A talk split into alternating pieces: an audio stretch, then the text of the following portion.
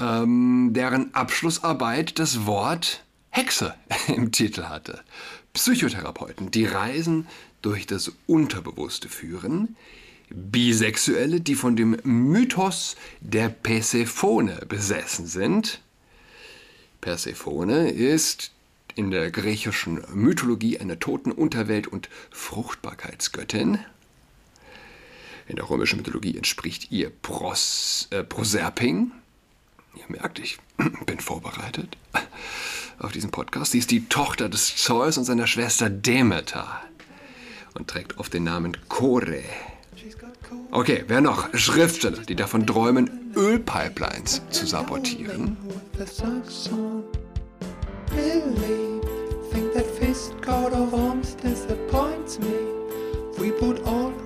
Hallo und herzlich willkommen zu Adras Podcast. Mein Name ist Julian Adrat.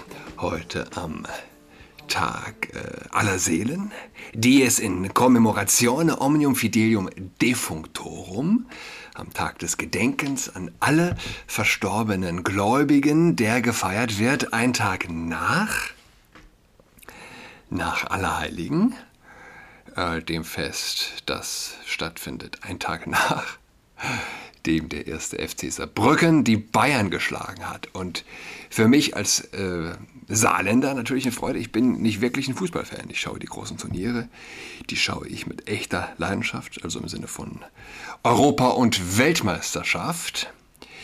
Wobei auch da gesagt werden muss, der Kniefall vor dem Homo-Vogue-Kult, ähm, der also da zelebriert wurde, Stichwort Regenbogenbinde etc., ist letztlich tatsächlich, äh, hat es mir ja die Freude da auch ein bisschen genommen, was tatsächlich unverzeihlich ist. Diese, ja, weil ich bin kein Fußballfan und doch überkommt einen dann eine, ein starkes Gefühl des Patriotismus, ein schönes Gefühl, aber das geht nicht zusammen wenn Manuel Neuer die Binde trägt. So, ähm, das nur am Rande.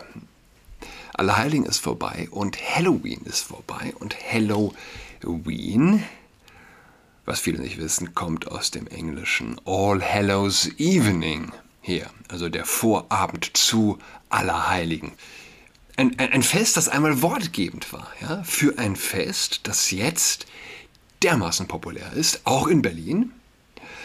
Und gleichzeitig leben wir in einer Zeit, in der also jegliches christliches Hintergrundwissen, Wissen um den eigentlichen Ursprung völlig verloren gegangen ist. Und was tut man als Christ, als Vater in Berlin?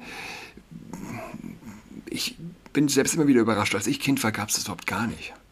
Saarland. Berlin ist vielleicht nochmal da ein bisschen äh, voraus, aber im Saarland wird es wahrscheinlich ähnlich sein. Man macht sich kaum eine Vorstellung, wie populär mittlerweile das morbide Schminken ist. Ja? Und das betrifft ja nicht nur Kinder, das betrifft ja Erwachsene in gleicher Weise, die es ebenso exzessiv, wenn nicht sogar exzessiver feiern. Was macht man? Sagt man seinen Kindern, nö, ihr dürft nicht mit den anderen Kindern äh, nach Süßigkeiten suchen gehen, betteln gehen. Und äh, ich gestehe, ich sehe das mit Bauchschmerzen, als ich gestern also meinen jüngsten, dessen ähm, zum Totenschädel geschminkten Kopf gesehen habe. Aber gut, Totenköpfe sind real. Meine Mädels waren Zombiefeen, die sind nicht real. Wir machen beides. Ihr dürft als Zombiefeen raus und euch eure Süßigkeiten gammeln gehen. Und wir gehen an alle Heiligen und an aller Seelen in die Messe, was nicht ganz einfach ist. In Berlin ist ja auch alle Heiligen kein Feiertag, also die Messen finden abends statt. Gut, ähm, ja, ich bin mir nicht ganz sicher, wie ich damit um, umgehen soll. Ich habe sie nicht auf die Lesbenhochzeit ihrer Erzieherin in der Kita damals gelassen, aber ihr dürft Halloween feiern.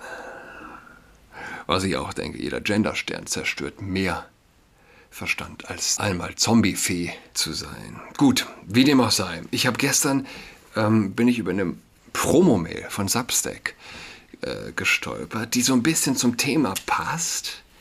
Die sogenannte Grow-Interview-Reihe ähm, teilt Details darüber mit, wie Schriftsteller unabhängig werden und äh, ihre Zielgruppen auf Substack also erweitern.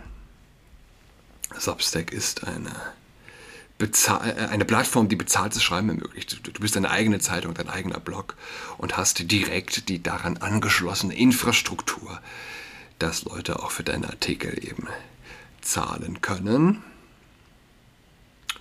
Und hier wird Schriftstellerin und Kunsthexe Amanda Yates Garcia eingeladen, interviewt, die ähm, Mystery Cult mit Amanda Yates Garcia schreibt. Und erzielt aktuell im Jahr sechsstellige Einnahmen darüber.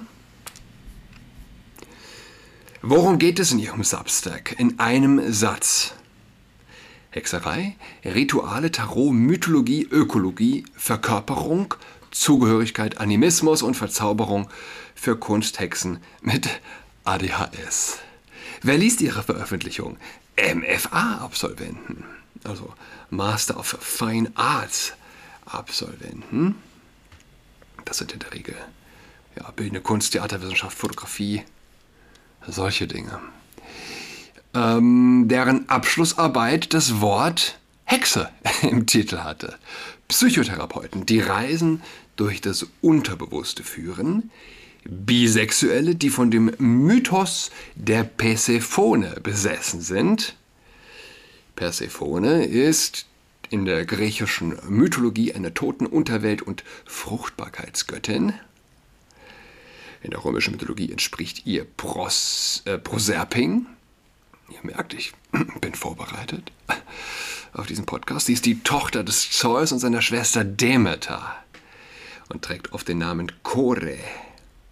Okay, wer noch? Schriftsteller, die davon träumen, Ölpipelines zu sabotieren. Das kann Witz das ist alles ernst gemeint.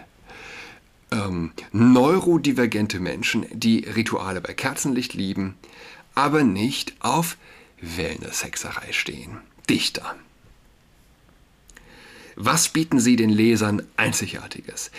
Ich mache Hexerei relevant für Menschen mit reichen inneren Welten, die Wissenschaft und Märchen lieben, die ihre spirituelle Praxis als politischen Widerstand verstehen wollen und Unterstützung in ihrer Praxis suchen.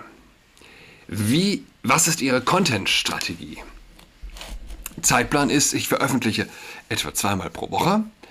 Das Format ist, ich biete Essays, monatliche Live-Vollmond-Rituale, einen monatlichen herunterladbaren Hexenführer, Live-Chats, eine Lesegruppe und Überraschungsgeschenke wie Meditations-MP3s und Playlists. Ich schreibe über die Symbolik der Jahreszeit, wie den Vollmond in der Waage und seine Bedeutung. Ich schreibe darüber, was für mich in meiner eigenen Praxis am dringendsten ist, wie ADHS, das den Weg zu deiner Ritualpraxis versperrt und wie man mit Muggelfamilientreffen umgeht. Also wenn man sich in der Familie mit äh, Muggeln trifft. Wer das jetzt auch schon wieder vergessen hat, Muggel, das sind die, die Nicht-Magier in Harry Potter.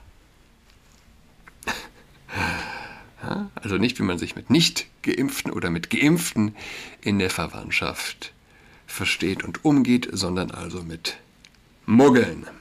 Oder Essays über Dinge, die ich studiere und teilen möchte, wie die Mythologie der Göttin Hekate, die Phänomenologie der Alchemie, wie sich Heidentum und Ökologie verbinden und so weiter. Was reizt Sie am meisten daran, Hexerei über Substack zu teilen? Hexerei ist ein komplexes Thema und es gibt so viel zu erforschen und zu diskutieren. Es ist viel gesünder, dies über Substack zu tun, wo ich ausführlicher darauf eingehen kann. Auf den meisten sozialen Market äh, Medienplattformen fühle ich mich wie ein Jahrmarktansager, der versucht, die Aufmerksamkeit der Menschen zu erregen. Sie werden feststellen, dass Jahrmarktansager nicht in die Geschichte und Nuancen ihrer Gewinne einen Teddybärenspiele eingehen. Sie können es nicht, niemand wird zuhören. Ich sehe mich mehr wie Sappho, die Gedichte für ihre blumenbestückten, beschmückten sorry, Schüler vorliest, während sie sich unter dem Schatten eines Olivenbaums gegenseitig Trauben reichen. Ja, ich weiß es nicht. Was, was hält man da dagegen? Man muss sich eins, eins einfach klar machen. Wir leben, wir treten ein in ein postchristliches Zeitalter. Und das ist mehr oder weniger historisch neu und es gilt sich tatsächlich auf den allergrößten Schwachsinn einzustellen, der uns ja, sich davon nicht überraschen zu lassen, was in den nächsten Jahren und vielleicht Jahrzehnten auf uns zukommen wird. Ich wünsche allen ein gesegnetes Allerseelenfest.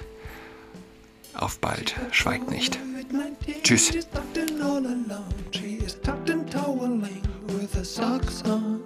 She's got COVID-19, she's tucked in all alone. She is tucked and toweling with the socks on.